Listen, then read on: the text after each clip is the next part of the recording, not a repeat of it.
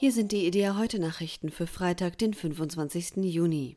Der sogenannte Matic-Bericht ist am 24. Juni vom Europaparlament mit deutlicher Mehrheit angenommen worden. 378 Abgeordnete stimmten für die EU-Resolution, 255 dagegen. In dem Papier des kroatischen Sozialisten Predrag Matic wird unter anderem gefordert, Abtreibung zum Menschenrecht zu erklären. Der Zugang zur Abtreibung dürfe nicht beeinträchtigt werden. Zwei alternative Anträge der Europäischen Konservativen und Reformer und der Europäischen Volkspartei fanden keine Mehrheit.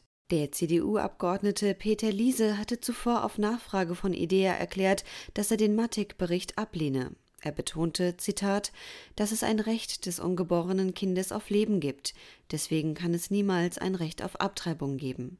Als Arzt halte er es außerdem für sehr wichtig, dass Ärzte und Angehörige anderer Medizinberufe nicht gezwungen werden dürfen, gegen ihr Gewissen Abtreibungen vorzunehmen.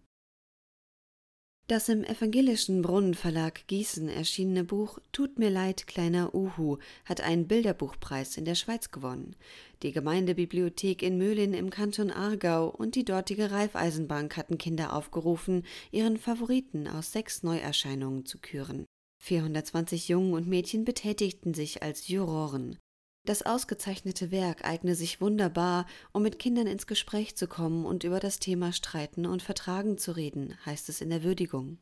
Das 32-seitige Buch ist laut dem Organisationskomitee auch ein Tröster, wenn es denn zu einem Streit gekommen ist. Die päpstliche Stiftung Kirche in Not hat 2020 ein deutliches Spendenplus verzeichnet. Das Aufkommen stieg im Vergleich zu 2019 um 15,4 Prozent auf 122,7 Millionen Euro. Der deutsche Zweig von Kirche in Not konnte seine Spendeneinnahmen in diesem Zeitraum sogar um 45 Prozent auf 17 Millionen Euro steigern. Die 1947 gegründete päpstliche Stiftung hilft verfolgten Christen und setzt sich nach eigenen Angaben für die Neuevangelisierung ein. Die internationale Zentrale des Hilfswerks befindet sich in Königstein im Taunus. Die Kirche muss laut der Präses der Synode der Evangelischen Kirche in Deutschland, Anna-Nicole Heinrich, theologische Inhalte konkret und verständlich kommunizieren.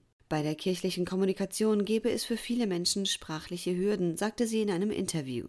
Zitat wir dürfen als Kirche nicht mehr so viel Wissen voraussetzen. Wenn wir eine Bibelstelle heranziehen, müssen wir auch sagen, was drinsteht und was uns das bedeutet. Theologie dürfe sich außerdem nicht nur auf eine verstandesmäßige Betrachtungsweise beschränken. Sie selbst glaube mehr mit dem Herzen als mit dem Kopf, so Heinrich. In den USA sind Christen weiterhin mehrheitlich für die Todesstrafe. Das hat eine Umfrage des US-Forschungsinstituts Pew Research Center ergeben. Demnach sind 58 Prozent der Katholiken und 75 Prozent der weißen Evangelikalen dafür, bei Mord die Todesstrafe anzuwenden. Gleichzeitig sind weiße Evangelikale die einzige Gruppe, die mehrheitlich der Ansicht ist, dass die Todesstrafe eine abschreckende Wirkung hat. Schwarze Protestanten sind in der Frage gespalten. 50 Prozent sind für und 47 Prozent gegen die Todesstrafe.